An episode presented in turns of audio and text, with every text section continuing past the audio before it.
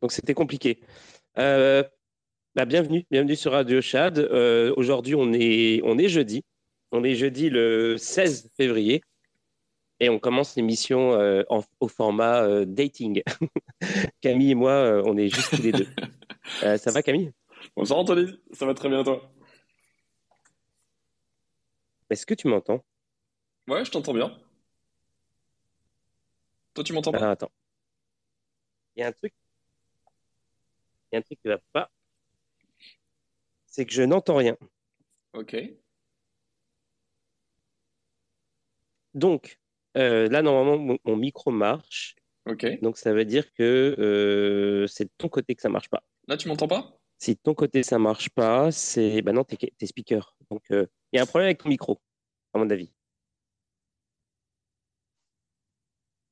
Il y a un problème avec le micro et je pense qu'il y a un problème avec l'émission en général parce que euh, c'est hyper bizarre qu'on soit que deux et que je sois maintenant tout seul.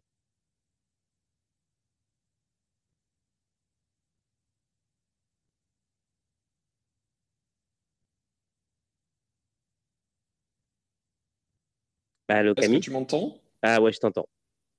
Ah, parfait. Ok. Bon, bah super. Euh, oui, comme je dis, j'espère qu'il n'y a pas un bug euh, qui, euh, qui, me fait penser au bug qu'on a eu euh, l'été dernier où il y a des gens qui ne pouvaient pas voir l'espèce, il y a des gens qui ne pouvaient pas join ou qui pouvaient join et pas entendre le son, etc. Donc j'espère que c'est pas ça parce qu'on est vraiment très peu nombreux. Salut Jelly. voilà, comme tu peux voir, on n'est que trois. Mais c'est pas Écoute, ce sera intimiste, ça arrive. ça arrive. Hier, on était genre 100 et là, là, on est trois. Mais c'est pas grave, il y a peut-être des gens qui vont arriver, au, cours des minutes qui, arrivent. je, vais, je vais en profiter pendant qu'on n'est on est pas nombreux pour, bah, en fait, pour faire les news parce qu'en fait, il y a. bon, les news qui sont, que, que j'ai vues aujourd'hui, elles sont, elles sont elles sont pas très nombreuses, on va dire, et elles sont surtout pas très très reliées au, sujet d'aujourd'hui. Donc comme ça, si jamais il y a des gens qui viennent, qui sont super motivés par le titre de l'émission, par le, thème, euh, et ben ils vont pas se dire mais qu'est-ce de quoi, pourquoi on parle de ça et, pas de et pas de et pas de d'art génératif. Alors juste euh, juste pour faire un petit euh, un petit débrief sur la, jour, la journée. Euh, donc euh, aujourd'hui, alors attends, parce que je reprends les trucs dans, dans, dans, le bon sens. Oui, alors il y a, le, il y a Alexis euh, Pertsev, le mec qui a fait Tornado Cash, qui est toujours en prison.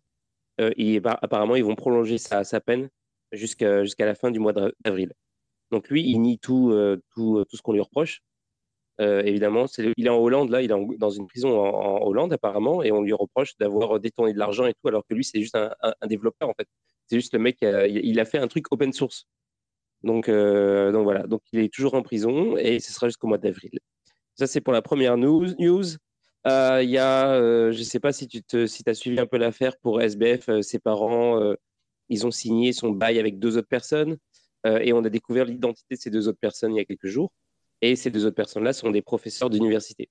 Et il y en a un des deux qui a été interviewé et qui dit, comme on leur a forcément posé la question, mais pourquoi, vous avez signé pour, pourquoi vous avez donné de l'argent pour que ces types sortent de prison? Et, donc, le, comment dire, le professeur en question, il a répondu qu'en fait, ses parents l'avaient aidé, lui, personnellement, lorsqu'il s'est battu contre le cancer, il n'y a pas longtemps. Donc, pour, pour leur rendre l'appareil, il a décidé de, de, donner de l'argent pour faire sortir leur fils de prison. voilà, ça c'est une news encore.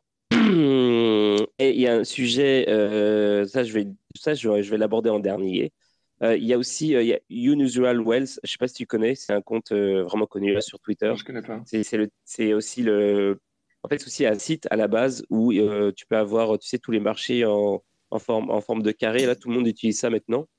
et puis, donc voilà, donc Unusual Wells, ils ont fait un index qui est l'index qui s'appelle le Breakfast Index et qui est donc l'index du prix euh, du petit déjeuner. Donc ils ont pris le, ils prennent le prix euh, du bacon, du pain, du, du café, de, du jus d'orange, des œufs, du lait et du sucre. Ils en font un, un, bundle. Euh, donc ça a commencé en 2009 avec un prix à, à 10 dollars. Et là, on est rendu à 20, à peu près 22,650.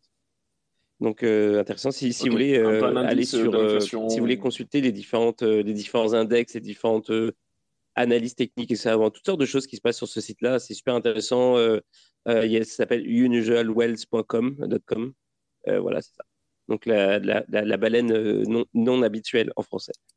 et sinon, ouais, moi je pense que c'est le sujet le sujet principal. Ah oui, non, il y a un autre truc. Il y a un autre. Euh, là, il y a les taux qui se resserrent pour euh, Binance. Donc, euh, apparemment, il y a des dossiers qui sortent comme quoi il, se serait transféré 400 millions depuis Binance jusqu'à jusqu'à son compte perso, un truc dans le genre. Bref, je n'ai pas trop bien compris l'histoire, mais il y, a, il y, des trucs qui commencent à sortir sur sur Binance et sur, euh, sur, son, bah, sur le CEO de Binance, parce que c'est ça le but. Hein. Euh, là, aux États-Unis, euh, ils essayent de faire tomber Binance. Ça, c'est sûr et certain maintenant. ça ne pourrait pas être plus clair que ça. Donc là, tout ce qu'on va voir sur Binance, ça va être, ça va être un, ça, va jamais s'arrêter en fait. Ils, vont tout faire pour que, pour que ce mec tombe. Enfin, en tout cas, pour que l'exchange tombe, mais aussi pour surtout pour que CZ tombe. Donc on va voir c'est quoi, euh, qu'est-ce qui va se passer. Donc là, ça, va être une des une des news, euh, mais je suis sûr qu'il va y en avoir plein d'autres qui vont arriver. Euh, honnêtement, je suis sais pas pour toi, mais j'ai aucune inquiétude par rapport à Binance. je pense que le mec, le CZ, je pense qu'il est quand même plutôt, plutôt honnête comme, comme CEO. Et je pense que Binance, c'est plutôt safe. Et je pense que tout ce qu'on va voir dans, le, dans, le, futur concernant Binance, surtout des, des, médias américains et des gouvernements, du gouvernement, enfin des institutions américaines, ça va être juste du, bah, juste du FUD, en fait, tu vois. Euh... Je sais pas si. Est-ce que tu es encore avec moi, Camille? Ouais, je suis avec toi. Pardon, je, reste très silencieux. Euh, euh, c'est vraiment une partie des cryptos que je suis. Ah, moi, j'entends rien. Un peu. Euh, voilà. Donc, j'étais. Ah, tu m'entends pas? Est-ce qu'on est vraiment que trois? Il n'y a plus rien qui bouge. Je ne sais pas ce qui se passe. En tout cas, je vais, continuer les news. pour terminer la news, les news, Ok, Camille, tu m'entends bien, parfait. Moi, j'entends absolument rien, donc, euh, voilà, juste euh, pour dire. Donc, je vais juste terminer la, séquence news et ensuite je vais essayer de, gérer un petit peu ce, problème-là. Je pense qu'il y a un problème technique ce soir. C'est juste pas possible autrement.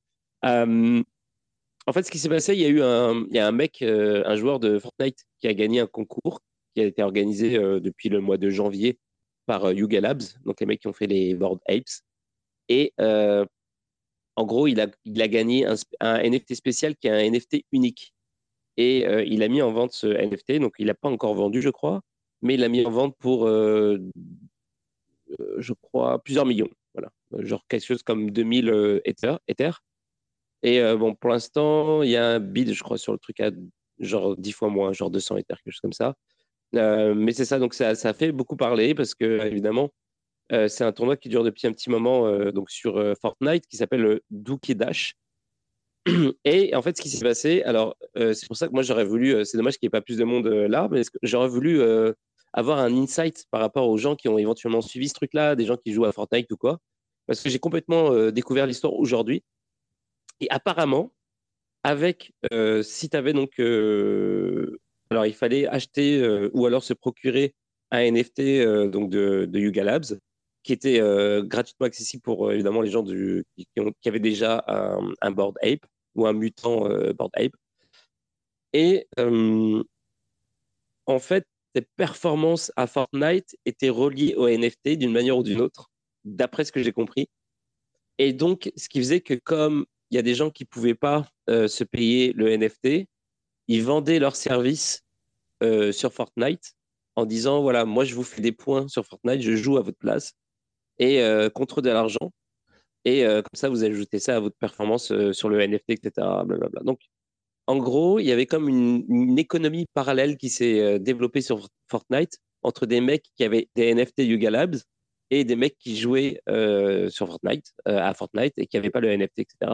Et, et j'ai lu un article qui était vraiment intéressant. Je crois que c'est, je sais plus si c'est Coin Academy ou Cryptos. Je crois que c'est Coin Academy où en gros, c'était euh, en tout cas, c'était un, ça, a été un event qui a, donné euh, une très bonne image au NFT dans le monde du jeu vidéo, ce qui est rare.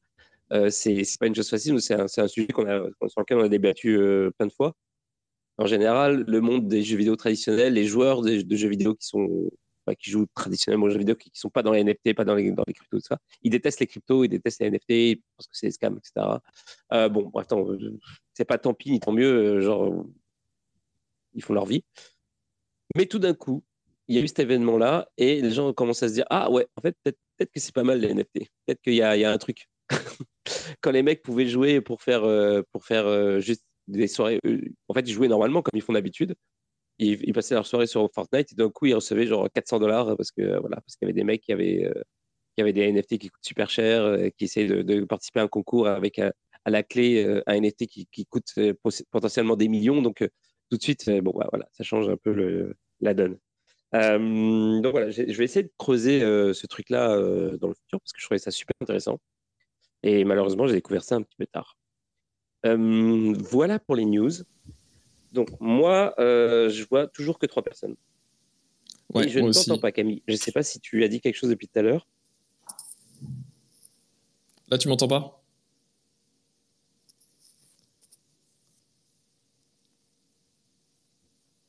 Euh, C'est problématique.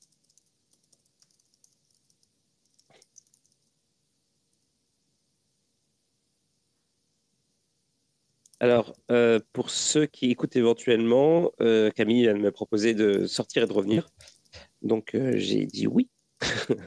Alors, c'est ça qu'on va faire. je vais essayer de comprendre ce qui se passe. En attendant.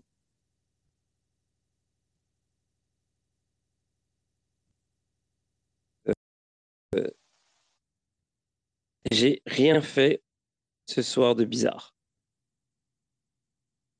C'est-à-dire que la dernière fois, quand ça a merdé comme ça de ouf, j'avais fait une manipulation avec mon téléphone, tout ça. Euh, là, pour le coup, j'ai rien fait. Hein. J'ai juste lancé euh, mon téléphone. Bien standard. Ok, Camille, je vais donner la parole. Salut. Euh... Salut, Baby Bull.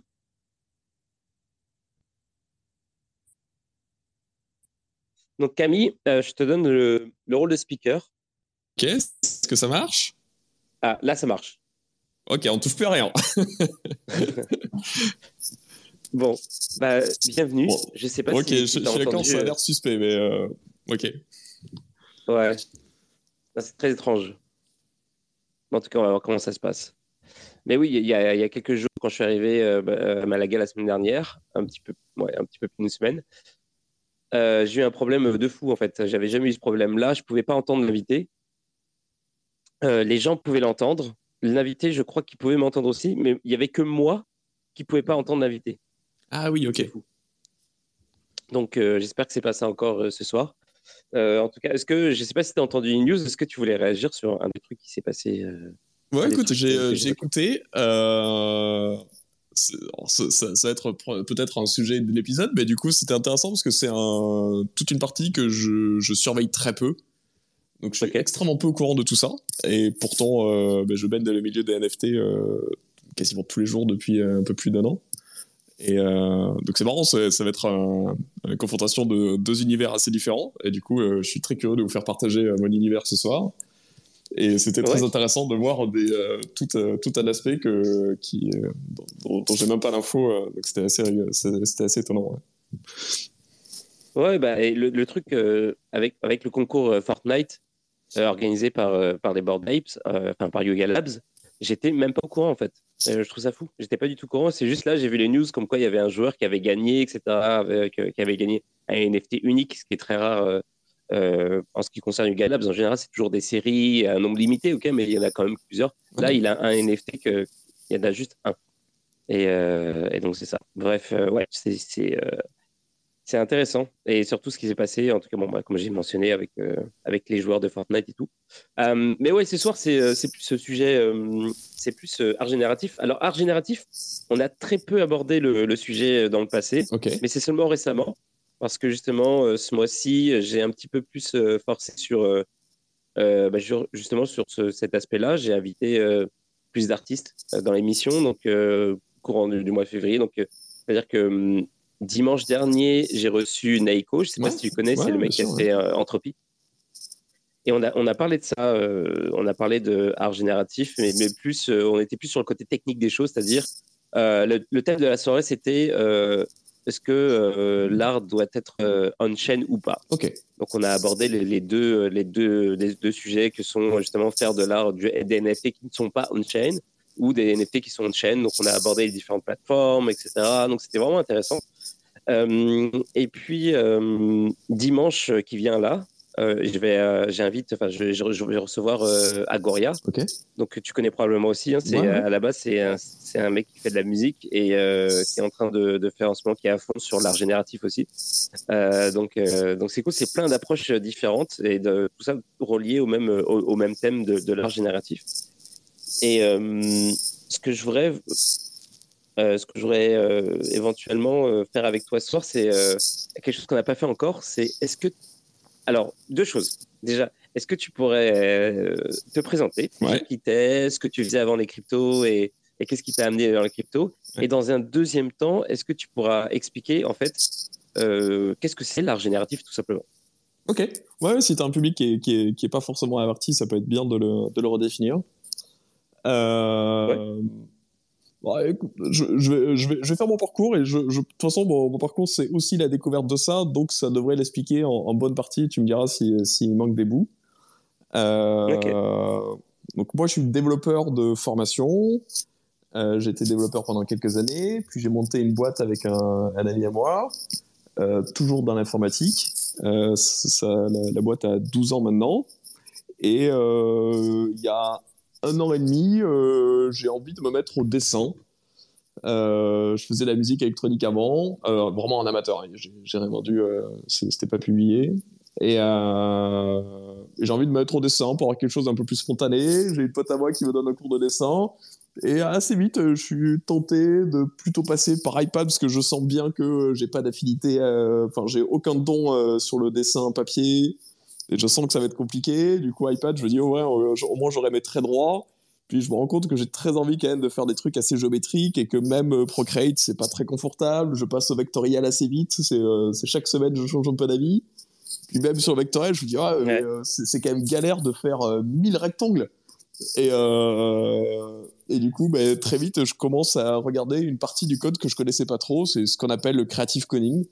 Donc c'est euh, le but du jeu, c'est de, faire des choses artistiques euh, avec du code.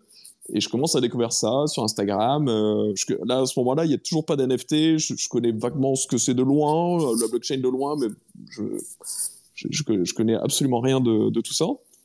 Et, euh, donc, je commence à découvrir des, artistes euh, génératifs sur Instagram. J'adore ce qu'ils font, ça me plaît, je commence à en faire. C'est très amusant parce que c'est quelque chose de très graphique. Donc, euh, euh, tu fais quelque chose, ça se voit tout de suite et c'est assez agréable. Euh, moi, j'étais plutôt développeur en back-end, donc euh, travailler à des bases de données ou autre. Et bon, c'est pas, pas toujours facile d'expliquer ce que tu fais ou même d'avoir une représentation visuelle de ce que tu fais. Et là, c'était le, le cas parfait. Euh, et du coup, via ça, petit à petit, donc je m'amuse à en faire pendant un mois ou deux, et via ça, je commence à voir que pas mal d'artistes que je suis euh, euh, parlent de Foundation, parlent de Ikeknook, euh, des noms que je connais absolument pas à ce moment-là et que je découvre. Euh, et voilà, et c'est un peu comme ça que je commence euh, à toucher du doigt le, les NFT. donc je m'amuse à faire des petites animations que je publie sur Ekiknook, donc qui est une, une marketplace d'art, tout simplement, digital sur Tezos. pour... T'as dit quoi C'est FXH C'est Ikeknook. Ah, comment t'écris ça? H-I-C, espace E-T, espace N-U-N-C. Ça n'existe plus. Euh, ça s'appelle Teia maintenant. T-E-I-A. Euh, et euh, c'est agrégé par Object. Agrégé par Object? Object, c'est comme OpenSea, si tu veux, mais dans le milieu Tezos.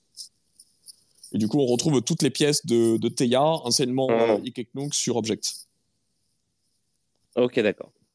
Euh, donc, je suis pas familier personnellement avec l'écosystème Tezos, c'est pour ça. Ok, bah, Object, euh, c'est vraiment euh, OpenSea. Et on va dire que Ikeknook, c'est un genre de foundation euh, accessible à tous, quoi. Ok. Euh, et du coup, c'est pas spécifique. Tout ça, c'est pas, pas spécifique à l'art génératif, mais ça n'existe pas sur Tezos au moment où je commence encore. Euh, donc je m'amuse à faire des petits boucles comme ça, je découvre petit à petit l'écosystème, je vois Artblock au loin, mais ça me paraît totalement inaccessible, euh, qui, qui, est vraiment la plateforme d'art génératif euh, à, ce moment-là et, encore, encore probablement aujourd'hui. et donc je teste un peu sur les Cakenook et finalement je, je, je, bah, je, je, me pense pas du tout artiste, je suis pas vraiment pour vendre, mais euh, je fais quelques pièces elles se vendent. Et euh, du coup je me fais prendre au jeu et je trouve ça très amusant. Je commence à discuter avec les collectionneurs. Je commence un peu à comprendre pourquoi ils sont là. Euh, j'arrive avec des préjugés sur les NFT puis finalement je m'aperçois qu'ils se déconstruisent assez vite. Et du coup c'est vraiment l'expérience est très ludique. Et en novembre du coup il y, a, il y a un peu plus d'un an on me parle d'FXH et euh, qui est une révolution, il faudra, on pourra en reparler plus tard, mais c'est vraiment une révolution dans le marché de l'art génératif, parce que ça permet à n'importe qui de publier un projet d'art génératif, alors que les, la plateforme euh, qui était là avant, c'était les plateformes où euh, c'était euh, avec un panel de curation, et du coup on pouvait tout à fait être refusé, ils étaient assez sélectifs. Quoi. Donc là, ça permet vraiment à tout le monde de partager. pour ça coûte, les frais de gaz coûtent rien, donc vraiment pour quelques centimes, on peut partager son projet, avoir sa chance. Et c'est une vraie révolution. Il y a plus de, je sais pas, 20 000 projets qui ont été partagés depuis. Tu vois, c'est c'est colossal. et du coup, là, là, là ça ah s'accélère, ouais. J'ai, du coup, j'ai deux questions par rapport à ce que tu viens de dire. Euh, tu as dit que tu arrivé euh, dans l'écosystème avec des, des, préjugés sur les NFT. C'était quoi euh, tes préjugés à ce moment-là? Ce que, ce que j'entendais autour de moi, c'était des, des, sujets auprès de l'écologie, par exemple. Alors, qui, moi, j'ai commencé sur Tezos. Du coup, la réponse était assez simple c'est que bah, Tezos consomme assez peu d'énergie, donc c'était c'était assez confortable. Et, et assez rapidement, l'été dernier, euh, Ethereum, qui est aussi notre plateforme sur laquelle j'ai publié, euh, est passé aussi dans cette catégorie qui consomme assez peu. Du coup, c'était plus vraiment un problème. Mais c'était euh, c'était un sujet. Il y, avait un côté très capitaliste d'extérieur, mais finalement qui concernait peut-être assez peu l'aspect de l'art parce que c'était pas le but du jeu là, c'était pas de d'investir, tu vois, ou des trucs comme ça. Où c'était la démarche était plus artistique, donc c'était moins quelque chose que j'avais. Euh, voilà, je pense les principaux trucs. L'argument écologique revenait beaucoup, ouais. Et euh, si, si, si, il y a, aussi le problème de droit, c'est que si, ça, c'est un truc qui concernait vraiment la partie NFT, c'était euh, c'était un peu le, préjugé du, JPEG, tu vois. Tu vends des JPEG, mais pourquoi les gens achètent un truc qui est, qui est accessible à tous? Voilà, bon, qui, même question quand on achète une reproduction de photo, hein, c'est la même chose. On n'achète pas les droits de la photo, on achète juste la reproduction. Euh, voilà, on, peut retrouver des trucs où c'est un peu, un peu similaire. Et, genre, euh, tu disais que tout à l'heure, en fait, maintenant, euh, c'est une révolution FXH par rapport à, ce qu'il y avait avant, parce que maintenant, tout le monde peut, poster ses œuvres, alors qu'avant, il y avait un process de, curation. Hum, alors, pas pour dire c'est mieux ou c'est moins bien, hein, c'est juste, il y, a un truc qui se passe avec la curation, par exemple, c'est qu'éventuellement, euh, ça, met si tu es sélectionné, ça met en avant, euh, tes, œuvres vont être plus facilement mises en avant. Alors que tandis que là, finalement, tu es, plus libre de le faire, c'est-à-dire que tout le monde a accès, mais tu es, dans le bain, euh, dans, un, océan d'œuvres. est-ce que c'est pas, est-ce que c'est pas plus difficile du coup pour promouvoir ces, ces œuvres Est-ce qu'il y, a un changement qui s'opère par rapport à ça, de ta manière de, diffuser tes œuvres et tout, ou alors que pour toi pas du tout, ça n'a rien changé, c'est c'est juste plus facile. Si, si, ça change beaucoup. En fait, moi, je connais l'écosystème depuis un an et demi et, euh, un petit peu avant parce qu'on me l'a raconté. Euh, c'est qu'il y a à peu près deux ans, le seul site à peu près où les gens. C'est euh, résumé, c'est qu'il y a, y a, y a des. Il d'autres plateformes à ce moment-là, mais la grosse plateforme, il y a, y a, y a entre un et deux ans, c'est Arblock. Euh, qui est toujours une référence aujourd'hui, et c'est à peu près le seul endroit où tu peux être bien visible quand tu fais de l'art génératif. Il y a peu d'artistes, pas mal de gens qui sont prêts à acheter, et du coup, pendant, euh, pendant les premiers mois d'Artblock, c'est euh, bah, chaque fois qu'un artiste veut bien poster, c'est vendu derrière et ça marche très bien. Euh, et petit à petit, le nombre de gens qui veulent candidater augmente et finalement, bah, y a, y a, euh, Arblock commence à être de plus en plus sélectif euh, avec le succès qu'ils ont. Et ça commence à être difficile pour des artistes, notamment débutants. Tu vois, moi qui débarque juste après cette vague-là, j'ai aucune chance à ce moment-là d'être publié sur Arblock. Évidemment, j'ai aucune expérience, je débarque de nulle part, j'ai rien à montrer. Euh, donc je peux pas y aller. Et, euh, et pour autant, j'ai envie d'essayer. Et c'est vrai que l'apparition des fixages, c'est extraordinaire pour ça, c'est que tu as ta chance. Et du coup, euh, tu commences pas à la cour des grands, mais tu as ta chance. Et euh, tu peux déjà commencer à construire euh, bah, une audience, te faire la main, faire les erreurs qu'il faudra que tu fasses un jour. Et c'est très bien que tu les fasses quand tu vends pas très cher et que t'as pas un énorme enjeu. Euh, tu apprends les codes, du, les codes un peu du métier, tu regardes ce que font les autres. Et, euh, et, ça n'empêche pas qu'il y ait des, euh, des œuvres qui soient euh, qui aient pris une ampleur immense, même sur les fixages. Quoi. ça reste un peu comme YouTube, tu vois, où tu apprends plein de vidéos qui ont été vues trois fois, mais ça n'empêche pas qu'il y ait des, des, vidéos qui soient vues énormément de fois. Et c'est quoi le, genre d'erreur que tu fais quand, tu es un débutant? Ah, il y, en a plein. tu peux faire des erreurs techniques, hein, c'est que tu peux avoir des bugs. Alors peut-être que c'est le moment d'expliquer d'expliquer ce que c'est en fait l'art génératif là. Ce qui, je pense qu'il va falloir expliquer. Ouais. Euh, ouais, carrément. En gros, moi, je code des euh, scripts, tu lui donnes un numéro, un identifiant et ça te fait une œuvre d'art qui peut être soit une image. Alors en gros, c'est du JavaScript hein, qui tourne dans le navigateur. Euh, donc ça peut être soit du JavaScript qui va générer une image, soit une animation que tu peux transformer en vidéo, soit quelque chose même d'interactif, hein, parce que ça peut être une, application, n'importe quoi, euh, qui tourne en JavaScript. Euh, donc tu lui donnes un numéro et ça fait ça. Et quand le mélange à la blockchain, c'est au moment où tu achètes l'œuvre, il y a un nombre aléatoire qui est décidé, et c'est ce nombre aléatoire qui va être donné au code pour ton NFT en particulier. Et c'est ce qui fait que le NFT que tu achètes, que tu ne connais pas l'avance parce que ton NFT n'existe et n'est visible qu'au moment où tu as ce numéro qui est décidé au moment de l'achat, et ça va te faire une œuvre unique. Euh, donc c'est là l'alternative, c'est que moi je publie un code où tu donnes, euh, il peut produire une, une infinité d'œuvres, mais tu les mets sur les plateformes où il y aura, euh, généralement il y a un nombre limité d'éditions qui est prévu à l'avance, et du coup, c'est au moment où tu l'achètes, tu peux générer sur FXH par exemple, tu peux ou même sur Artblock, tu peux prévisualiser des œuvres au hasard, donc ça tire des nombres et ça te montre l'œuvre que ça pourrait générer à chaque fois. Mais en aucun cas, c'est ce que tu vas avoir. Donc c'est au moment où tu, tu l'achètes que ton œuvre existe. Et du coup, il y a un petit effet Kinder Surprise où euh, euh, bah, tu vas découvrir la palette que tu as, euh, l'œuvre, comment elle est faite, est-ce qu'il y a des traits particuliers, un peu comme un PFP, tu le découvres au moment de l'achat.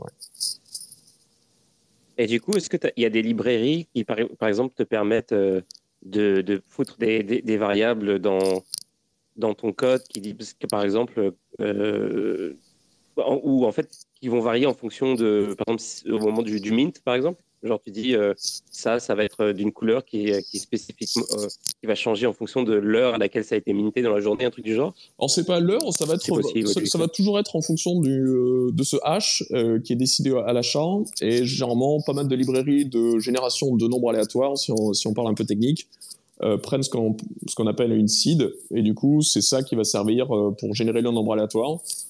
Et voilà, c'est juste ça.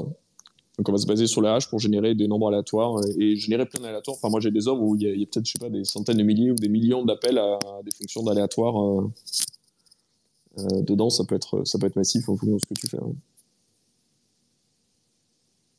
Ok. Et donc c'est pour ça que comme c'est du code JavaScript, euh, vu que c'est juste du code, ça prend pas trop de place. Donc c'est pour ça que ça peut être on-chain. Exactement. Exactement, et ça tourne sur. Euh, quand tu le vois, c'est ton navigateur qui exécute l'avant. Ce, qui est, ce qui, est assez, original. Ouais. Ok, donc en fait, il euh, n'y a pas une version. Euh, comment dire Il n'y a pas une version JPEG de, l'œuvre, quelque part. C'est toujours. Ça restera toujours du code. En fait, c'est le navigateur qui interprète. Mais tu peux pas vraiment comment tu fais si par exemple tu veux exposer, euh, exposer ça dans, dans, une galerie dans des, Comme ils font souvent, il y a des galeries euh, NFT, des galeries digitales où en fait c'est un, lieu physique où tu as des cadres, c'est des écrans et ils passent, euh, ils passent des, des, images, des vidéos. Ouais, mais soit, tu fais des exports, tu fais des exports sur l'image ou des vidéos de, de ta pièce, ou bien c'est un navigateur qui tourne derrière et qui exécute ta pièce en live, ça dépend. Tu as, vraiment les deux formats. Ok, d'accord. Et euh, donc, toi, tu, tu, tu, travailles en JavaScript. Est-ce qu'il y a d'autres langages qui sont accessibles sur, euh, bah, sur Tezos en l'occurrence Ou alors est-ce qu'il y, y, a aussi éventuellement d'autres networks avec d'autres langages? Est-ce que c'est c'est que pour l'instant, c'est vraiment que en JavaScript que ça se passe Ou est-ce que c'est possible de.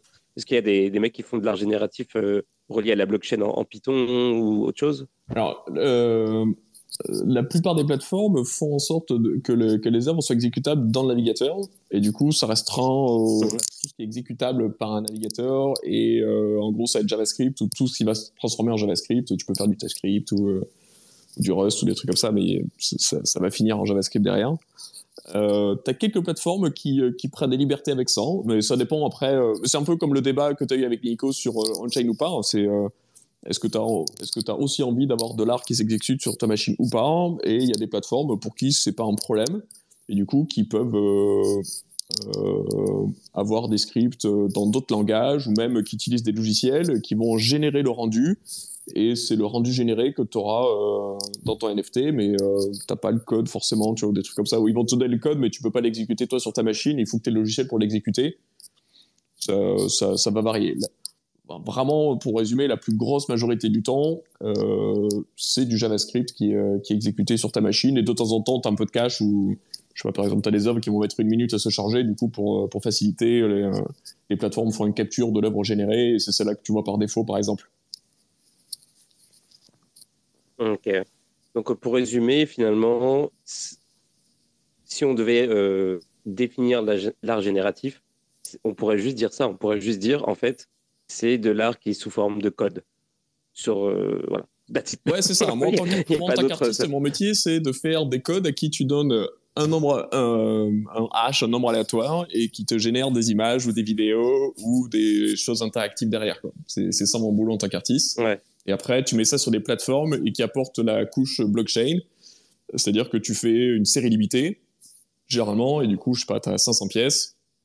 Du coup, c'est au moment où tu l'achètes que euh, ton hash est associé à ta pièce et que tu peux voir l'œuvre que, que tu as achetée.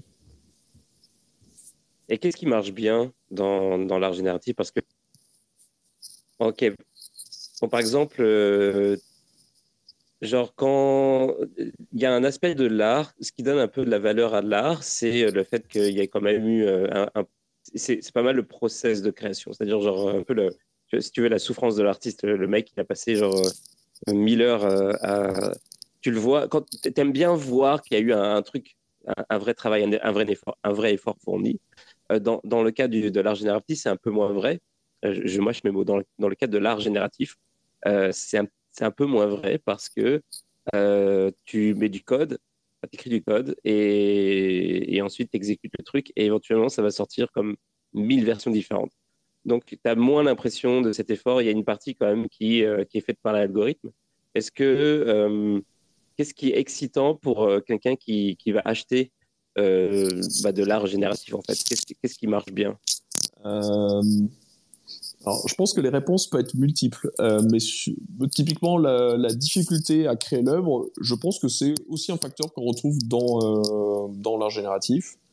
Euh, je peux citer des gens comme Peter Pasma par exemple, qui est qui est un artiste qui va qui a pour réputation de faire des codes plutôt courts et qui va essayer vraiment de condenser son code et ce qui est un exercice difficile, absolument pas nécessaire. Mais du coup, euh, c'est comme quelqu'un qui déciderait de faire une œuvre au stylo bic, tu vois, quelque chose comme ça, où du coup, c'est une contrainte en plus qui se met. Et du coup, on peut retrouver pas mal d'artistes qui vont se mettre des contraintes, par exemple, le fait de le faire vraiment totalement on-chain, de faire du code court, de faire du code sans librairie externe, par exemple. Euh, on peut retrouver différents. Euh, euh, sur Fixage, par exemple, tu peux. Euh, pour le coup, c'est pas stocké on-chain, donc tu peux importer, par exemple, des images ou du SVG, etc et c'est souvent quelque chose qui va déprécier un petit peu l'œuvre, suivant comment tu le fais. Euh, je mets avec des grosses pincettes, mais euh, mais euh, du coup, le, public va plutôt apprécier le fait que tu n'importes pas d'image, ou en tout cas que, que qu'elle ne serve pas directement, tu vois, ou qu'il y ait vraiment un traitement et que tu, tu fasses, enfin, tu joues le jeu, quoi. Donc il y, a quand même, il y a quand même un peu ce, ce truc-là. Euh, sur ce qui marche après, on est quelque chose, on est sur un terrain qui est euh, moi, c'est ce qui m'amuse depuis un an et demi que je suis là-dedans, c'est que c'est extrêmement varié et du coup, tu as des gens qui explorent dans tous les côtés plein d'idées différentes. Et donc, je pense que des, euh, la réponse est vraiment multiple à cette question. C'est que tu vas trouver des trucs où c'est vraiment dur de trouver ça beau. Tu vois, c'est, c'est, euh, je sais pas, c'est intéressant, c'est techniquement complexe, mais est-ce que c'est beau? J'en sais rien. Ça me paraît pas évident. Et euh, où est-ce que même c'est dollars, tu vois, c'est pas évident. Je vous invite à regarder, par exemple, je sais pas, le dernier Artblock euh, Curated. Euh, c'est pas évident. C'est des fenêtres que tu peux balader sur un espace où il y a des trucs qui se baladent dedans. Tu vois, c'est des fenêtres un peu stylées Mac. bon, c'est pas, c'est pas le truc le plus évident où tu dis, ok, c'est super beau et c'est vraiment ça, une œuvre d'art dans les dans les règles de l'art. Tu vois, c'est pas, pas évident. Et en même temps, c'est intéressant que ça sorte. Il y en a plein comme ça, je trouve qu'Arblock Curated est assez fort pour ça, où euh, il y en a quasiment un sur deux, où je me dis, waouh, je m'attendais pas du tout à ce qu'il sorte un truc comme ça. Et ça pose vraiment la question des limites de l'art, quoi. Et donc, tu vas trouver tout un tas de collectionneurs qui vont chercher vraiment plein de choses différentes, euh, des choses qui sont techniquement complexes, ou des choses qui, vont, qui font référence à plutôt de l'art traditionnel, des choses qui sont complexes euh mathématiquement, des tu tout un pan euh, qui va être sur euh, des choses qui peuvent être euh, imprimées open plot. C'est des imprimantes où tu mets un stylo dedans Et il y a tout, mmh. il y a Zankan sur Tezos qui est très connu pour ça, où tu, voilà. Et donc, tu as, vraiment plein d'univers différents et tu as des spécialistes un peu de tous les sujets. C'est très varié. Il y a vraiment pour tous les goûts. T'as même des gens qui font des jeux vidéo génératifs, tu vois. C'est que sur, sur bloc récemment, il y a quelqu'un qui a sorti un truc où quand, ce que tu achètes, c'est un jeu où les règles du jeu et le décor, etc., est aussi aléatoire. Euh, on, peut, on peut faire ça aussi, ouais. Donc en fait, tu joues un jeu qui est sur la blockchain. Tu joues un jeu qui est euh, dont le code est sur la blockchain et, euh, et les paramètres de ce jeu sont, ont été décidés aléatoirement au, niveau de l'achat. Et du coup, il y en a plusieurs parce que c'est des séries de quelques centaines et du coup, tu as quelques centaines de variantes de ce jeu. Ça, c'est marrant ça. Est-ce que tu as le nom de cette collection? Non, je, non, non je sais qu'il y en a ah. plusieurs sur Artblock, mais je ne connais pas le nom. Je suis désolé. Ah, c'est pas grave. Il y, a, plein d'expériences euh, assez marrantes comme ça. Euh, et, d'ailleurs, euh, juste avant que je pose ma prochaine question, parmi ceux, bienvenue à ceux qui sont là. si vous voulez poser des questions, si vous voulez dire quelque chose, n'hésitez pas à me demander le rôle de speaker. je vous le donne sans aucun problème.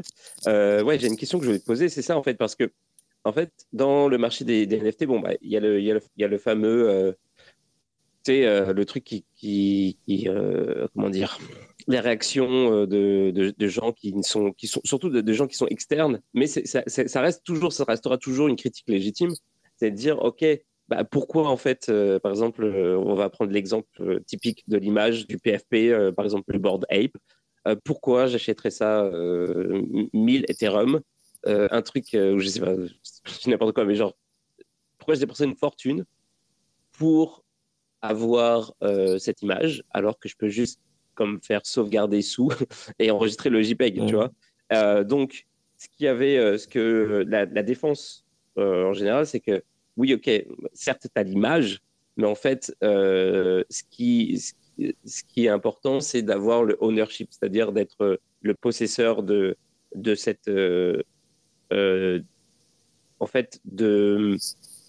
J'ai envie de dire instance, je ne sais pas si je, vais trouver le bon mot, mais de, ce truc-là, en fait, sur la blockchain, en fait, la possession d'un truc sur la blockchain. Oui, oui, exactement, euh, d'un token.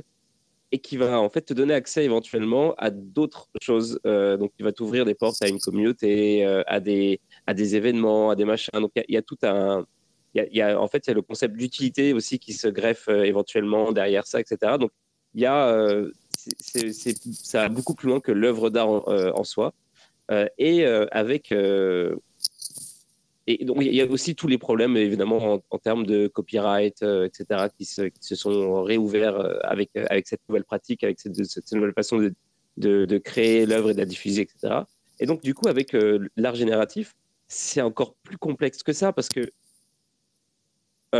c'est encore plus difficile de justifier le prix d'une œuvre quand euh, tu as le, littéralement le code de l'œuvre euh, dans, qui est open source en fait. C'est-à-dire que une image, tu peux éventuellement tu peux la copier, mais tu auras un exact identique. Donc si tu la, si tu la mets en PFP, si tu n'as pas le truc pour dire ok c'est, bah c'est, si t'as pas le, par exemple la clé privée en fait du, du NFT, en fait, on sait que c'est pas toi, tu as juste copié le, JPG. Alors qu'en fait, finalement, tu peux juste prendre une, tu peux prendre une œuvre d'art générative, tu, tu te l'appropries, tu juste copies le code et tu en fais une variation, tu changes quelques variables et tu dis voilà, c'est ma version. Euh, j'ai pas copié, finalement, c'est juste euh, du code. Euh, je me suis inspiré d'eux, mais genre voilà. Euh, comment ça marche? Comment les, les, artistes deal avec cette espèce de, je sais pas comment on dit, cette cette, cette, manière de créer, cette manière de diffuser l'art, le, en fait euh, Honnêtement, c'est assez peu une question que j'ai eue. Euh, j'ai même été assez surpris de l'inverse. C'est que assez vite, j'ai eu des ventes et euh, ça m'étonnait. Ouais. ce que je remarque, c'est que c'est énormément de travail. C'est que là, la collection que je vais sortir en mars, j'ai commencé à y travailler dessus en juillet dernier. Euh, et c'est euh, pas six mois de travail à temps complet, mais euh, mais quand même c'est un temps colossal. Et donc ça, ça a besoin d'avoir un prix, ne serait-ce que pour récompenser le travail de l'artiste, parce qu'il est colossal sur ses œuvres d'art génératif. C'est vraiment compliqué. Euh, parce qu'on sort des, collections de plusieurs centaines et il faut que ce soit intéressant, c'est du code, il faut que ça tourne sur navigateur, on a les problématiques que, les développeurs web ont, hein. il faut que, ce soit compatible avec plusieurs navigateurs, il faut, que ça tourne sur ta machine, il faut que ça marche même sur des cartes graphiques pas ouf, il euh, faut que ça marche sur plusieurs résolutions, euh, et puis il y a tout l'aspect graphique, hein, c'est que l'art génératif commence à être un art qui. il y a du monde qui, essaye, et du coup, le, niveau est plutôt haut maintenant. Et, donc, tu, tu peux pas faire une œuvre qui va cartonner en bossant trois jours. Quoi. donc, ça, demande un travail colossal. Et.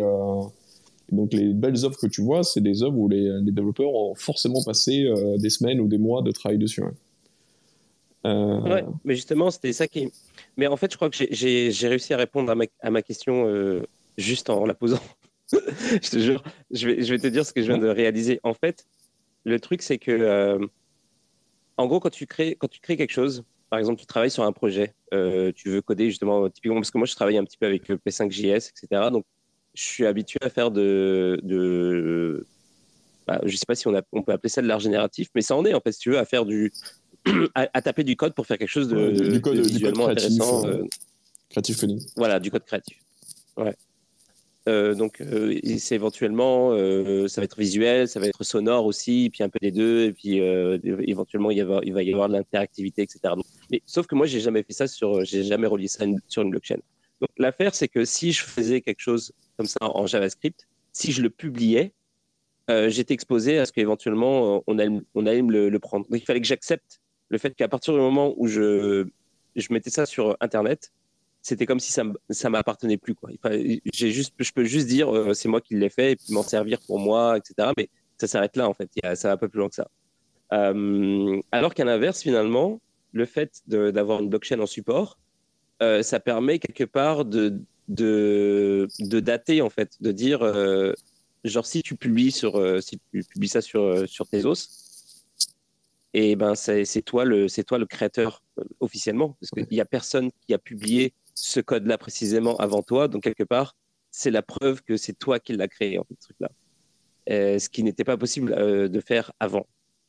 Voilà. C'est, en fait, c'était. Euh, je... le, droit d'auteur est quand même censé, notamment en France, le droit d'auteur est censé te protéger par défaut. Donc même si tu as émis ton code, je sais pas, sur un blog, un truc comme ça, normalement, les gens n'ont pas le droit de l'utiliser, de s'en servir et tu peux leur reprocher de le faire. Mais c'est vrai que la, la, la, blockchain permet d'éclaircir ça. Puis bon, tu as, tout l'écosystème qui arrive avec et c'est ça qui est intéressant. Et je pense qu'on est vraiment au tout début, mais le, le, confort d'acheter sur une plateforme, euh, euh, le jeu des, euh, des, des, séries limitées. Et je pense qu'on va avoir petit à petit un écosystème de, de, de plus en plus grand où on aura des, euh, des écrans qu'on peut afficher sur les, qui, tu vois, qu'on peut mettre sur les murs ou qui vont se connecter à tout ça. Pour l'instant, ça reste un peu des niches, mais j'imagine que ça va se développer à terme. Ou, enfin, au fur et à mesure, les, les, les NFT vont, vont, se développer, tout l'écosystème va se développer et ça va prendre encore plus d'intérêt, je pense. Ouais, ouais, non, c'est sûr. Il y a, y a énormément de gens que, qui ne pas une seconde de la valeur des, euh, du, prix des, euh, de l'art génératif, qui est probablement un des arts qui se vend le, plus cher euh, quand on parle de NFT. Ouais. mais en fait, plus que la, valeur monétaire ou quoi, c'est pas vraiment une question finalement de temps de euh, est-ce que euh, je fais de l'argent avec mon art, etc. C'est plus, tu sais, j'essaie d'avoir une réflexion par rapport au concept de euh, justement du rapport du créateur avec son œuvre, etc. De, ouais, j'essaie de comprendre ça parce que la blockchain a énormément changé ça en fait. le, fait, qu'est-ce qui appartient à qui, qui a créé quoi, qu'est-ce que, comment les gens se, se l'approprient éventuellement, comment on, comment on organise ces choses-là. Et euh, justement, euh, la blockchain, ça, ça, a changé pas mal de choses. En tout cas, c'est pour ça que je trouvais ça intéressant d'essayer de, réfléchir par rapport à ça. Mais c'est vrai que même quand j'en parle, en fait, c'est comme ça reste encore un petit peu flou dans ma tête de, le parallèle, de, de, euh, verbaliser. J'aime bien faire le parallèle avec les, les, séries limitées en photo. Je trouve que c'est un bon parallèle. C'est que ce qui fait la valeur, c'est qu'il y a un numéro derrière. C'est que si tu imprimes juste à la photo, c'est un print et ça vaut, ça vaut 20 balles et, euh, et c'est pas très intéressant. Et le fait que c'est illimité fait que ça coûtera toujours moins cher d'en acheter une nouvelle que d'acheter une sur le existante, et du coup les prix peuvent pas monter. De toute façon, ça, ça pourra jamais valoir plus cher que le prix d'achat. Euh, euh, c'est normal. Et du coup, dès que tu mets une série limitée, mais c'est juste, euh, tu mets une signature et tu certifies qu'il y en a X et euh, tu as une de celles-là, bah, du coup, euh, comme c'est comme c'est limité, ça, ça peut prendre de la valeur. Et je trouve que les, le, le parallèle est, assez similaire. C'est que le simple fait que ce soit sur la blockchain et que tu aies une édition donne de la valeur à ce truc-là, alors que finalement, tu pourrais très bien récupérer le code et t'en servir à toi, mais ça n'a pas de valeur. Je, trouve le truc comme ça. Et puis, c'est absolument nécessaire à l'écosystème aussi, parce qu'il faut bien que l'artiste soit récompensé de, de, son travail également. Et c'est aussi un, acte de soutien de l'artiste d'acheter une pièce NFT. Mmh. Euh, je sais pas, je crois qu'il y a Benix qui voulait dire quelque chose. Enfin, il y a quelqu'un qui m'a demandé le rôle de speaker. J'ai donné le rôle de speaker et j'ai complètement oublié de, de, passer la main. Alors, euh, je sais pas si, je me souviens plus si c'était toi, Benix, mais si c'est toi, redemande-moi le, rôle de speaker. Et... Ouais, c'est toi Ok, d'accord, je vais te le donner. Euh, et juste en attendant que, juste une, dernière chose avant, avant de te donner la parole. oui, je, voulais rebondir sur ce que tu venais de dire c'est qu'en fait, la différence, si tu veux, quand, quand tu fais de l'art digital, c'est que, euh, en termes, par exemple, euh, bah, si, on, si, on, parle de rémunération, etc., c'est beaucoup plus compliqué que, par exemple, si tu fais de la musique. Si tu fais de la musique, euh, que tu diffuses ton, ton œuvre digitalement, tu peux accepter le fait que, tu n'as aucun revenu sur ce truc-là, parce que de toute façon, tu peux toujours jouer en live. Tu sais, genre, tu peux, faire des événements, tu, peux, faire des représentations ici et là, tu peux te, normalement, tu es censé faire ça. D'après moi, tu es censé genre, te rémunérer de cette manière-là, en fait. Euh, parce que tu produis un, truc en, live et donc tu as un effort fourni qui est, bon, bah, tu as tout le, truc euh, par rapport à ça. Et euh, alors qu'un enregistrement qui peut être dupliqué à l'infini, c'est un petit peu moins légitime si tu veux d'être rémunéré pour ça. Maintenant, l'artiste digital, c'est, différent. c'est beaucoup plus dur de, fournir un truc de, c'est difficile, c'est difficile de transposer ça à l'art digital, si tu veux, de l'art euh, visuel. Ça voudrait dire que en tant que euh, artiste digital, euh, artiste visuel, tu serais obligé de, de trouver des moyens de, de, faire des installations peut-être ou des choses comme ça pour que pour que ouais, c'est ça, ça, un concert, ça ressemblerait à une, installation payante ou une expo payante, ouais, ça, ça serait un peu le similaire. Euh, moi, je trouve ça passionnant qui, qui euh, connaît le choix en tant qu'artiste de, de, savoir comment on se rémunère.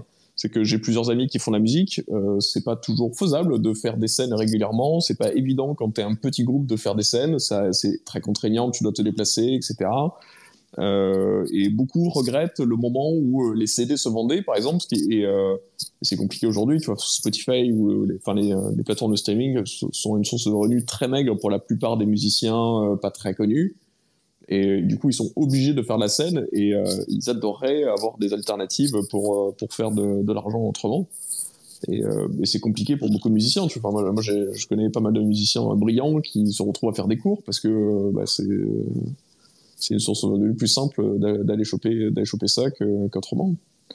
et, et c'est vrai que les NFT sont une mm. magnifique opportunité pour, pour pas mal d'artistes d'avoir des, des revenus. Ouais. Yes.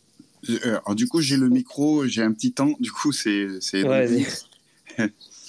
vais. Alors, c'est la première fois que j'interviens sur un Twitter Space. Alors, euh, euh, je suis, je suis, je suis, je suis dans la crypto depuis en gros une bonne année.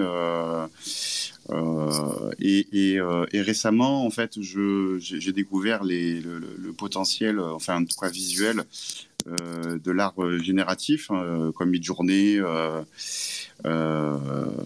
comment dire Alors, je suis pas aussi pointu que vous, mais j'ai une grosse sensibilité et je voulais rebondir sur le, sur le simple fait de de la perception de l'art. C'est-à-dire que moi, j'ai un, un, copain qui est, qui est peintre. Et donc, lui, il fait ça. Bon, ben, voilà, il étoile, etc. Et, je lui ai parlé de, de, mon désir de C'est-à-dire que je considère euh, les outils euh, de maintenant euh, numériques comme, comme, comme, comme, création. C'est-à-dire que par des prompts, on parle d'engineering de prompts, enfin, vous avez compris, c'est l'art de créer par les prompts, par les mots. Et euh, on dit beaucoup de choses par les mots. Et, euh, finalement, on, pourrait, euh, enfin en tout cas moi j'aimerais bien développer, voilà, alors je suis, je, suis, un peintre lambda et un, et un créateur de mid-journée lambda. Sauf que j'ai bien compris qu'il y avait une manière de, d'apprivoiser l'art numérique avec qualité. Et, forcément, moi, je me dis, ça reste de l'art. Et pour finir, euh, comment dire, je voulais, euh, comment dire, sur la perception de l'art, pour, euh, pour boucler la boucle, moi je me dis, il y, a une vieille phrase qui dit La liberté commence là où s'arrête celle des autres.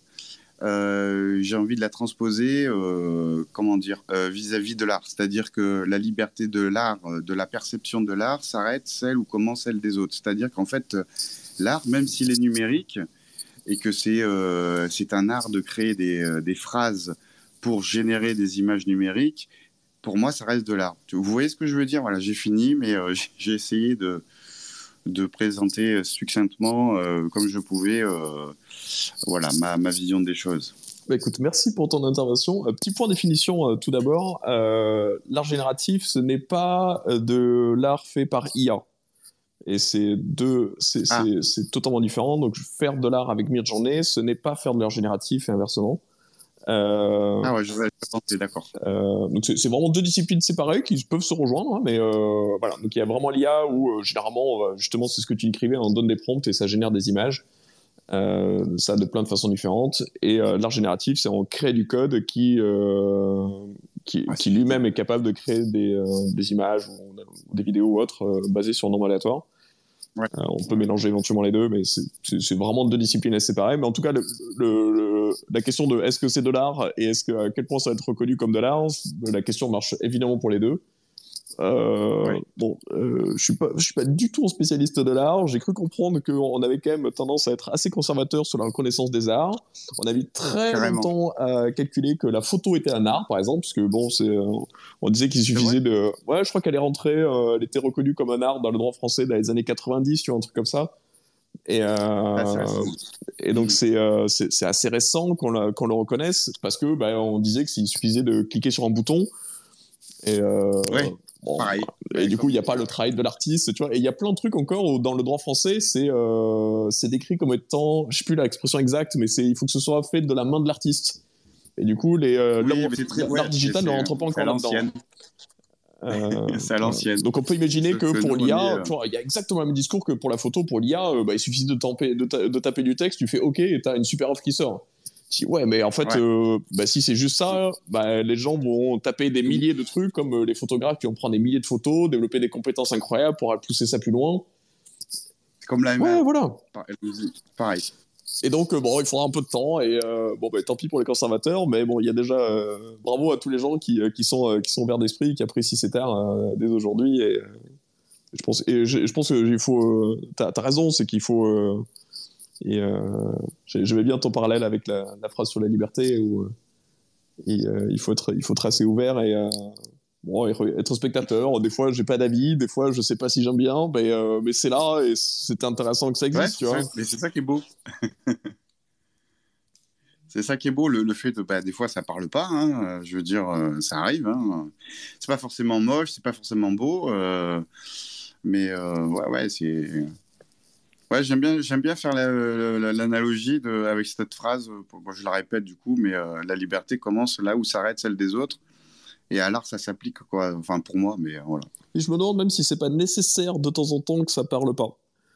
C'est euh, parce que je me demande si tu vois un, art où, enfin, je sais pas, je te montre une pièce et tu la trouves instantanément belle.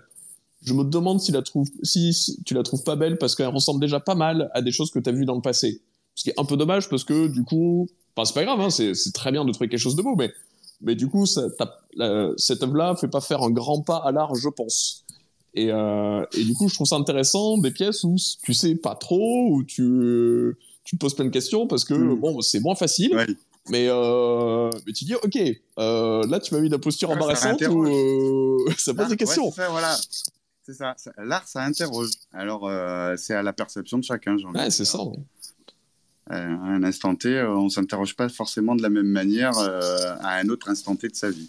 Ouais, c'est ça. Donc ça peut être coûteux et tout. Donc il faut, il y a, il y a, il faut, il y a aussi de la place pour de, l'art plus facile et tout. Mais, mais euh, je me souviens encore de quand j'ai acheté mon ampli de guitare, par exemple.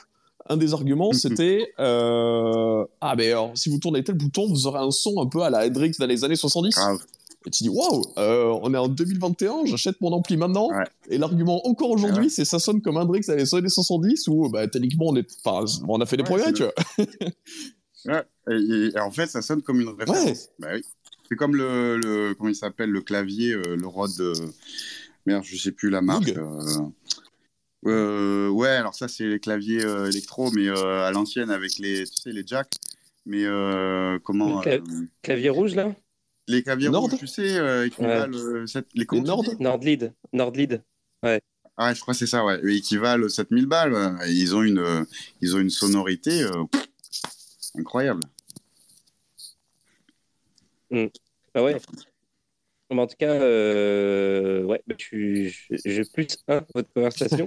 et, euh, et euh, j'avais une question d'ailleurs. On parlait des définitions tout à l'heure entre justement la différence entre art génératif et, et art généré par AI. Euh, je ne sais pas si c'est un nom d'ailleurs, si on va donner un nom à ce truc-là euh, un jour ou pas, parce que créer du prompt, c'est un truc qui est en train de se développer. Il y a des gens qui vendent des prompts, euh, etc. Donc il y a des prompts pour créer des prompts. Enfin, bon, ça, ça, commence à, se développer très sérieusement dans ce domaine-là.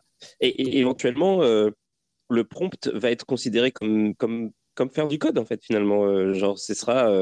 mais au lieu que le code soit interprété de manière, de manière stricte, comme avec euh, les langages de programmation euh, euh, traditionnels, ça va être interprété par une intelligence.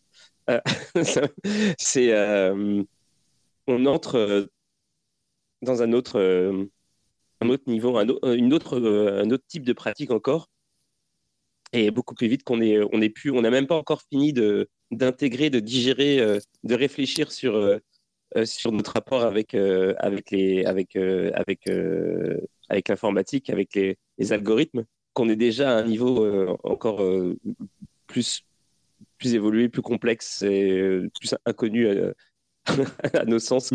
avec l'intelligence artificielle, c'est complètement fou. C'est vrai, c'est vrai. Oui, les, les, D'ailleurs, bah, en fait, c'est ça. bah, juste une, une, question subsidiaire, c'est tout à l'heure, je te disais que moi, j'avais j'ai expérimenté pas mal en, en creative coding.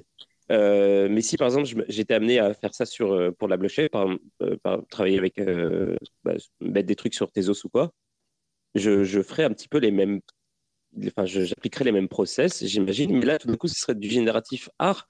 Qu'est-ce qui différencie finalement ce qu'on appelle le creative coding et le génératif art? Je, je, pense que ça vient du moment où tu as des séries limitées de pièces uniques euh, où tu vois, chacune a eu l'attribution d'un d'un nombre aléatoire. Quoi. Je, pense, je pense que c'est vraiment sur ce genre de plateforme que.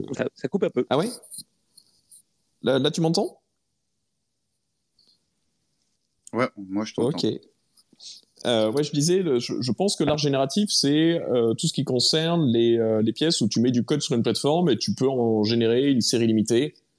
Euh, et, c'est vraiment cette partie-là qu'on appelle art génératif. Euh, après, tu peux toujours faire, toi, euh, quelque chose en P5 et le mettre sur des plateformes qui ne sont pas des plateformes d'art génératif, typiquement euh, enfin Teia maintenant, dont je parlais tout à l'heure, où du coup, il y aura une seule pièce, mais qui s'exécute vraiment dans le navigateur, et, mais qui ne sera pas de l'art génératif, c'est du creative coding c'est pas très éloigné. Hein. c'est vraiment l'art génératif va apporter tout l'aspect aléatoire en fait et, et, euh, et le fait qu'il y ait une série limitée de pièces uniques dedans, quoi. C'est vraiment ça que ça ajoute. Ok. Ok. Euh, oui, donc il y a vraiment le concept euh, dans l'art génératif, il y a le concept de mint, de création d'œuvres en tant que tel, qu'il n'y a pas vraiment dans le creative coding. Ouais.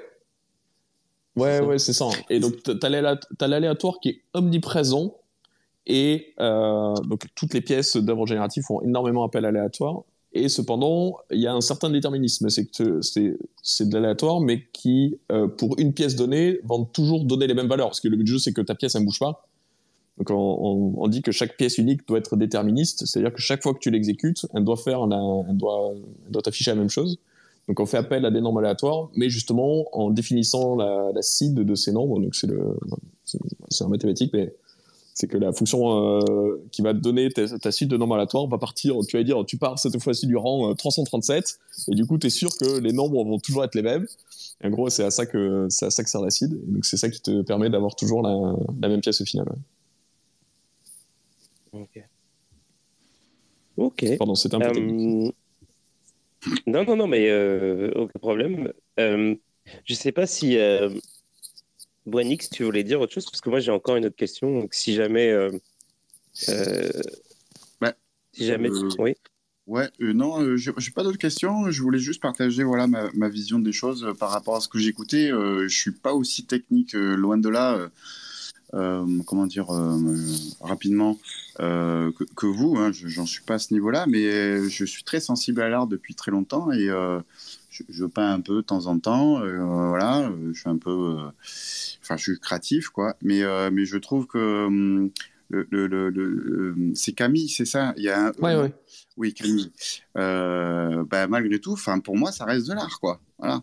Alors, ça passe par le numérique, mais pour moi, c'est de l'art. Il y a une démarche créative. Donc, par définition, pour moi, c'est de l'art. Voilà, c'est tout. Ouais, mais écoute, je, suis bien d'accord. J'ai mis du temps à l'accepter parce que pour le coup, je, je suis pas familier avec l'art et j'étais pas du tout prêt à me dire un jour que je serais artiste. Et euh, j'avoue. Que je suis pas toujours hyper à l'aise encore, euh, surtout que je pense que j'avais un cliché de l'artiste. C'est que pour moi, l'artiste, c'est quelqu'un qui avait fait les beaux-arts, tu vois, qui dessinait très bien. Ouais, bah, oui, c'est à l'ancienne, hein, je sais. J'avais vraiment cette vision et, euh, mm. par exemple, j'ai euh, ma, marraine un peu dans un, dans un espace supérieur euh, qui s'appelle Stretch, euh, qui, est, qui est directrice d'une maison d'enchères à Paris. Et du coup, elle m'a dit, mais tu, tu fais, tu fais de l'art bah, Ouais, mais t'es artiste, c'est tout. Enfin, je, voilà, bah oui. question suivante. Hein.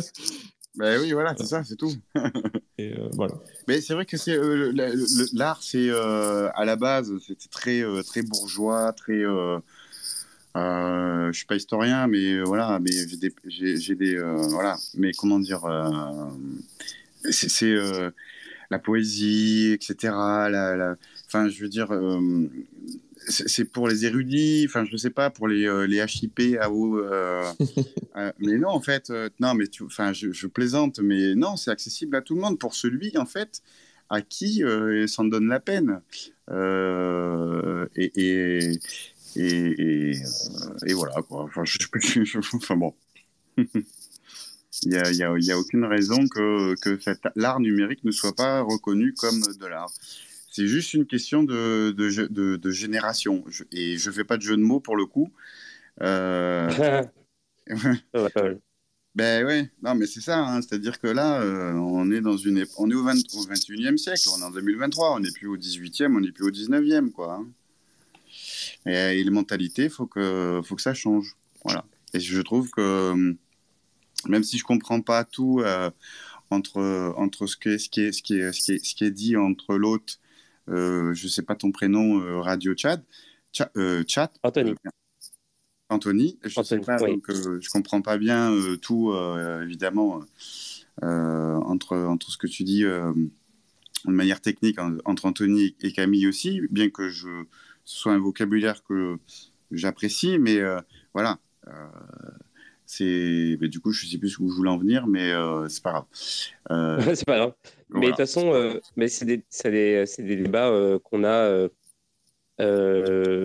bah, surtout beaucoup en ce moment justement avec avec tout ce qui se passe avec les NFT etc il y a, le concept d'art est, pas mal remis en question dans le sens où pas où on dit ah ça c'est de l'art ou ça c'est pas de l'art forcément mais genre euh, il y a beaucoup de, choses qui sont reliées avec, euh, avec la discipline, avec euh, le, statut de l'artiste, etc., qui sont remis en cause. Et c'est super intéressant, en fait.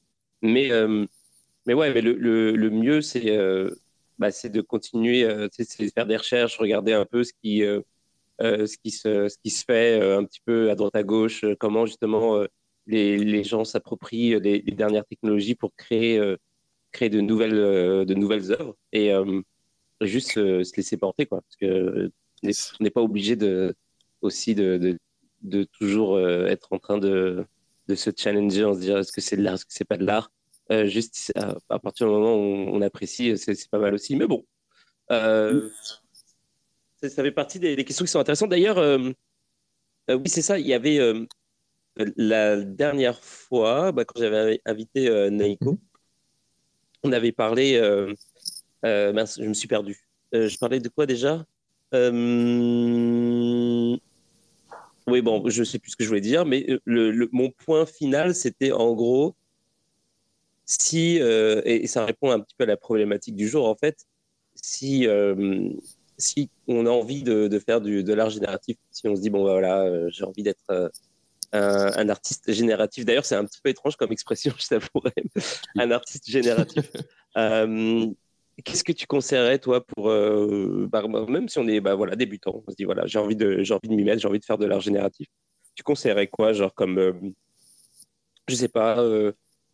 Euh, euh, comme outil, comme langage, comme.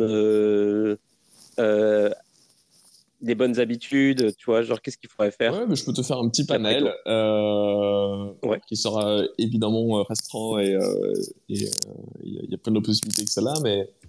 Euh, bon, un, c'est explorer peut-être les. Donc, si on, si, on, veut faire de l'art c'est explorer les outils du code, hein, parce que le jeu, c'est quand même de faire du code là-dedans. Donc, euh, apprendre à programmer en JavaScript si on ne sait, si sait pas le faire. L'histoire a montré qu'il n'y avait pas besoin d'avoir d'énormes compétences en JavaScript pour faire de l'art génératif. Il y a des très bons artistes qui sont pas des, euh, des experts en code et, et ils font un de contraintes et ça marche bien. Euh, il y a des librairies qui facilitent le, travail. tu parlais de P5JS, c'est une librairie qui est extrêmement utilisée dans l'art génératif. Euh, pour une bonne raison, c'est qu'elle est très facile d'accès. Euh, et il y a énormément de ressources, accès débutant, autour de cette librairie. Et c'est un très bon point d'entrée, je trouve. Il y a des éditeurs en ligne, enfin, c'est vraiment très pratique. Il n'y a pas besoin d'installer des trucs sur sa machine pour démarrer. Il y a plein de tutos, euh, il y a des vidéos. Euh, je vous invite à regarder Coding, Train, par exemple, euh, qui est la référence. Il y en a des centaines de vidéos sur plein de sujets. C'est excellent. donc ça, ça me paraît un premier sujet. Il y a plein d'autres, il y a plein d'autres techniques. Hein. C'est que moi, en ce moment, je fais beaucoup de shader, donc c'est le langage machine des cartes graphiques.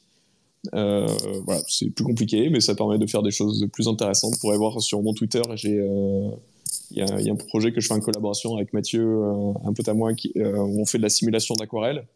Ce serait extrêmement compliqué à faire un P5 par exemple. On arrive à faire une aquarelle assez réaliste. Euh, et là, c'est que du shader. Trop bien. euh, donc voilà. Et il y, a aussi de la 3D, parce qu'on peut exécuter de la 3D, euh, on peut faire de la 3D dans un navigateur. Donc il y a toutes les librairies, euh, genre StriJS, euh, tout ce qui est shader aussi, on peut faire de la 3D en Scratch, machin. et il y a des librairies qui permettent de générer du SVG aussi, qui est un format d'image vectoriel. là aussi, il y a tout un pan, qui sert notamment pour le pan plot par exemple. donc ça, c'est un aspect technique. Euh, il y a un aspect sur les, euh, techniques d'art génératif couramment utilisées. Euh, donc là aussi, c'est tout un, il y a tout un pan de techniques un peu classiques qu'on retrouve, tu vois, sur plein d'œuvres. Bon, ça va être, donc là, je vais balancer des mots, mais il faudrait que vous cherchiez le domaine warping, par exemple, tu vois, des trucs comme ça. Donc on en retrouve plein. Typiquement, Coding Train va, en parler énormément. Il y a plein de vidéos sur ces sujets-là. Donc c'est intéressant à connaître parce que bah, ou les flow fields, tu vois des trucs comme ça il y, en a plein et euh, probablement, enfin voilà, c'est intéressant à connaître parce que ça fait gagner du temps et c'est les les premières idées que vous allez avoir de toute façon, donc autant les connaître. Euh, moi, je trouve ça hyper intéressant de regarder ce que les autres font. C'est qu'aujourd'hui, bah, euh, avec la multiplication des plateformes, c'est ça qui est trop bien. On est passé d'un quasi monopole de hardblock il y, a, il y a un an et quelques à une diversité de plateformes, certaines qui sont totalement ouvertes, du coup, il y a une quantité de projets qui, sont postés euh, tous les jours qui est faramineuse. Et du coup, c'est passionnant de voir en permanence des gens qui ont des bonnes idées, qui créent. Euh, je trouve ça génial. Enfin, on a tous les mêmes armes. Euh, c'est pas, un domaine, en, tout cas sur la partie NFT, qui existe depuis très longtemps. Et je trouve ça fascinant de voir la quantité de pistes qui sont explorées. De chaque fois, tous les jours, il y a des projets qui m'étonnent. Et, euh, je trouve ça trop bien, quoi. Donc, je trouve ça passionnant cette partie-là. Euh, et après, bah, trouver des plateformes pour, pour être publié. Là, typiquement, la, grande porte pour les débutants, c'est Fixash, c'est vraiment parfait. Euh, moi, ce qui m'a toujours bluffé depuis le début, c'est qu'il y a un public pour les débutants. C'est que j'étais, étonné, c'est que, bon, il faut pas, faut pas que tu mettes des prix euh, lunaires, mais mais si tu es raisonnable sur tes prix, ou même si tu les fais gratos tes premières, elles vont se revendre. Et il y a, y a, vraiment un public pour acheter des pièces pas chères, mais de débutants. Et c'est trop bien parce que bah, tu peux vraiment commencer, euh, commencer vite, sans, difficulté. Euh, les gens te tiendront par rigueur plus tard d'avoir fait des pièces de débutants au début. Et, euh, du coup, c'est très très accueillant. Moi, tout de suite, j'ai été épaulé par des collectionneurs qui, avaient acheté mes pièces, qui me donnaient des conseils. J'ai tout de suite été épaulé sans rien demander. Tu vois, je débarque, je connais rien du tout par des, par des artistes qui, petit à petit, à force de discuter avec eux, m'ont fait rentrer sur des groupes. C'est euh, c'est aussi pour ça que j'y suis resté, je pense, c'est que je suis vraiment tombé dans un milieu où euh, les gens étaient vraiment très gentils, très accueillants, bienveillants. C'était pas compète. Euh, et c'est hyper agréable de être dans un milieu comme ça. Ouais, ça, ça, me, ça me fait penser, en fait, ça me ramène au truc que je voulais dire tout à l'heure que j'ai complètement oublié. C'est pour ça que je parlais de Naiko. Parce que lui, en fait, avait dit euh, que euh, ce qu'il conseillait, c'était effectivement de se faire des amis. En gros, euh, euh que il, s'était connecté avec toutes sortes de types qui avaient des comptes Twitter et puis il s'était il s'était mis dans une communauté où il y avait beaucoup d'entraide et tout ça. Et il avait conseillé aussi, notamment, d'aller regarder le code des œuvres pour pouvoir s'inspirer. parce que c'était bah, comme ça qu'on apprenait justement à faire ses propres œuvres et tout, de regarder un peu ce qu'il y avait dans, les smart contracts et. Tout ça. Ouais, c'est pas le plus facile parce que le, code n'est pas toujours lisible. Sur FXH, assez souvent parce que le, code n'a pas besoin d'être compressé. Donc on trouve même des fois des gens qui publient du code qui est, qui est toujours commenté, donc qui, se lit assez bien. Euh, en dehors des fixages, souvent le code est vraiment minimisé parce que ça coûte cher de publier du code sur la blockchain et du coup, le, bon, faut, faut être bien réveillé quand même pour le lire ou vraiment avoir envie de c'est pas du tout un bon conseil pour débutants, je pense, d'aller essayer de lire du code de Hardblock ou autre, parce que le code va être compressé, c'est vraiment compliqué à lire quand même. Euh, il y a d'autres plateformes hein, sur euh, Open Processing par exemple où on va pouvoir pour le coup voir des, euh, des codes des, des, codes d'œuvres assez simples où le code est le code est public et éditable. Code pen aussi historiquement on va pouvoir en trouver pas mal. Et il y a pléthore de, de vidéos sur YouTube qui présente différentes techniques. Euh, vraiment, c'est facile de trouver des exemples de code de toutes les techniques possibles et inimaginables. Euh, ça, se fait assez bien, c'est ce qui est très agréable dans ce milieu. Ok. Bah, écoute, euh, écoute, merci beaucoup pour, pour tous ces conseils. C'était vraiment très intéressant. Très, oula, à parler. très intéressant. et puis, c'est ça. Et bah, moi, je pense qu'on peut se quitter sur, sur ces mots-là. Je ne sais pas s'il y a encore euh, s'il y a des gens qui veulent dire quelque chose ou poser des questions. Et bon, ça, serait vraiment le last, last, call. Parce que euh, on arrive à la fin de l'émission, ça fait déjà euh, plus d'une heure qu'on est ensemble, quasiment une heure vingt. on a bien bavardé. Ce qui, oui, mais ce qui est peu comparé aux dernières émissions. On, a ces, ces, dernières semaines là, c'est depuis qu'on a repris la saison 2, c'est quasiment minimum une heure et demie par jour. donc, mais non, mais c'était, on, a, on, a, on a quand même pas mal parlé. c'était vraiment cool. Bah, si jamais bah, si jamais tu veux revenir, c'est un plaisir. Euh, moi, je serais enchanté de te recevoir encore euh, pour reparler de ça, parce que c'est un sujet qui est super vaste. Euh, là, on a quand même, bah, on a un peu scratché la surface, mais c'est sûr qu'on pourrait faire. oui, c'est ça. Je pense que chaque sujet qu'on a abordé pourrait faire le, sujet d'une émission, parce que c'est extrêmement vaste, et, effectivement. Mmh. je, peux, je peux parler de mon prochain drop?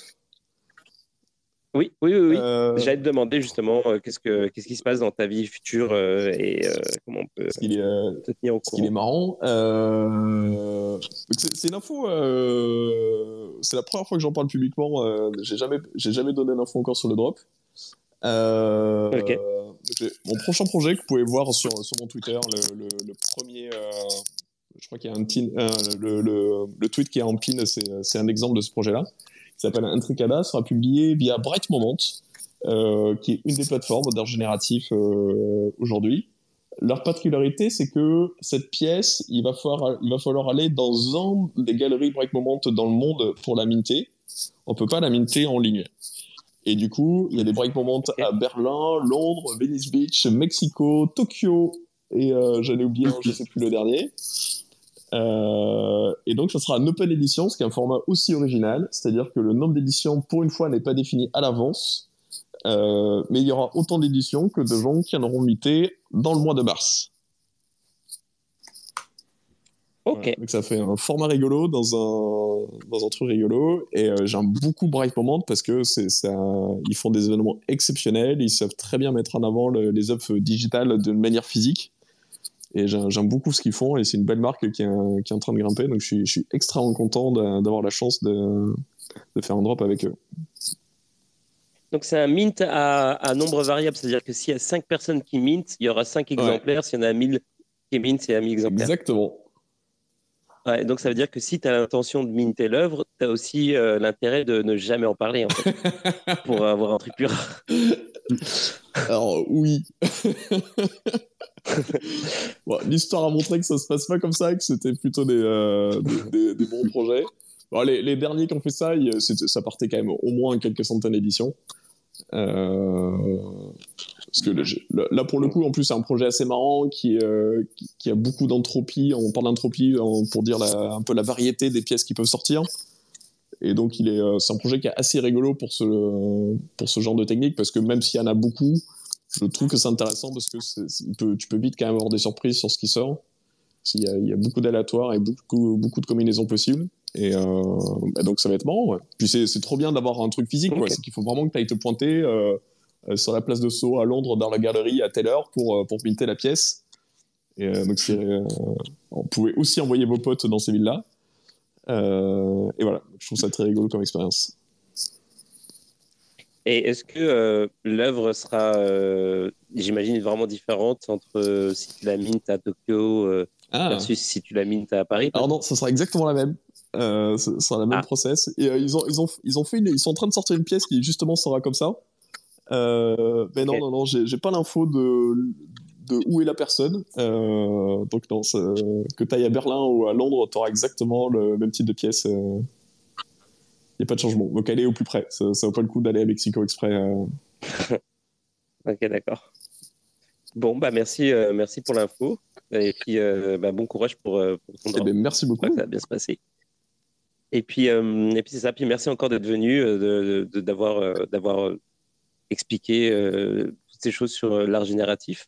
Et puis, euh, c'est ça. Et on se dit rendez-vous bah, dimanche maintenant, parce que la prochaine émission, c'est dimanche. On est là du dimanche au jeudi, tous les jours de 20... Enfin, pas tous les jours, du coup. du dimanche au jeudi euh, à 22h. Et dimanche qui arrive, là, ce sera Agoria, l'invité spécial. Donc, donc voilà. Merci encore d'être venu. Je vous dis bonne soirée à tous. Et puis, bah, bon week-end. Merci beaucoup pour l'invitation. À très bientôt. Bonne soirée tout le monde. Salut. Salut.